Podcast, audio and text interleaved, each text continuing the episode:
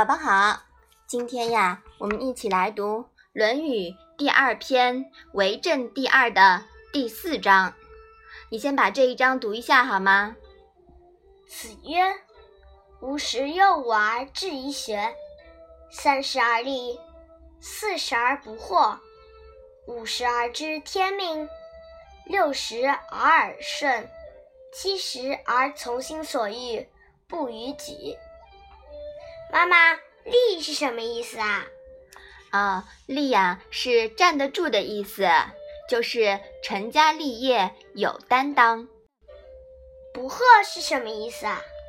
不惑呢是指掌握了知识，不被外界事物所迷惑，更重要的是觉醒破执，内心不再迷茫。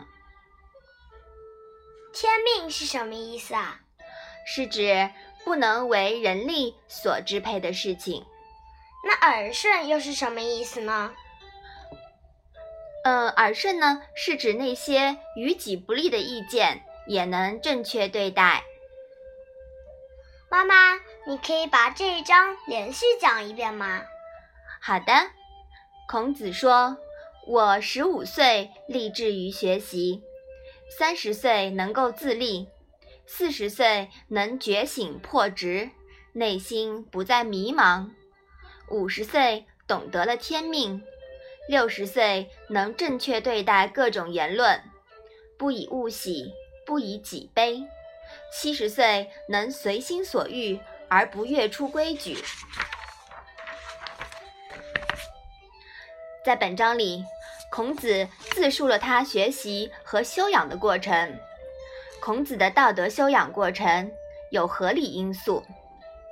第一，他看到了人的道德修养不是一朝一夕的事，不能一下子完成，不能搞突击，要经过长时间的学习和沉淀，要有一个循序渐进的过程。第二啊，道德的最高境界是思想和言行的融合。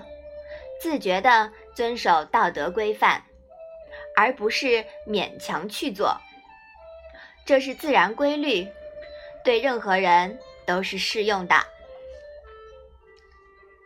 这里啊，还揭示了一个我们学习和理解孔子思想的一个原则，就是不能静止地看待孔子思想。把孔子的某一句话固化成放之四海皆准的标准，而要考虑孔子原话适用的语境。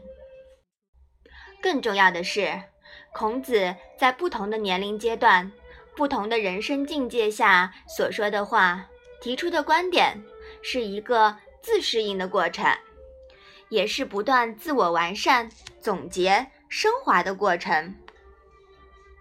每一段人生境遇对应相应的人生准则，无绝对的对和错，只有取和舍的适应。有些错也是无法避免，我们不能用某段人生准则去生搬硬套其他人生，否则啊就错位了。孔子说：“他十有五而志于学。”宝宝现在八岁了，比孔子小七年，开始就知道学习的重要性了，将来的成就啊一定很大，是不是啊？嗯，对，要好好珍惜学习的机会。嗯，宝宝说的对。好啦，我们再把这一章复习一下好吗？子曰：“吾十有五而志于学，三十而立。”四十而不惑，五十而知天命，六十而耳顺，七十而从心所欲，不逾矩。好了，我们今天的《论语》小问问啊，就到这里吧。谢谢妈妈。